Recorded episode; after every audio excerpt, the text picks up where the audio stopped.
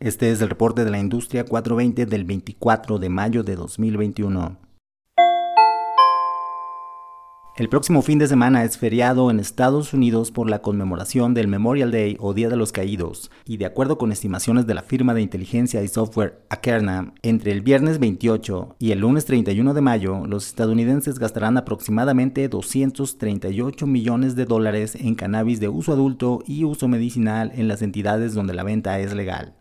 Akerna estima que solo durante el viernes las ventas ascenderán a 85 millones de dólares.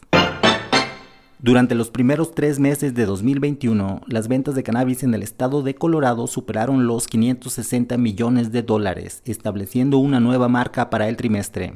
El Departamento de Recaudación de Colorado ha señalado que desde que se legalizó el uso adulto del cannabis en 2014, el estado ha visto ventas por 10.500 millones de dólares y una recaudación de impuestos por más de 1.700 millones de dólares, etiquetados para proyectos de infraestructura, escuelas públicas y programas gubernamentales locales.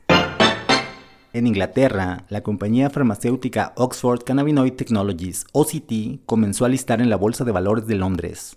OCT es una empresa que ha recibido fondos del empresario y rapero Snoop Dogg a través de su firma Casa Verde Capital y de la tabacalera Imperial Brands. OCT se fundó en 2017 y se especializa en desarrollar cannabinoides de uso farmacéutico para tratamientos del dolor. La compañía Emberic Biosciences anunció que comprará Magic Med Industries, una empresa de desarrollo farmacéutico especializada en biotecnología a partir de cannabinoides y otras sustancias psicoactivas. Emberic pagará cerca de 30 millones de dólares en acciones por Magic Med.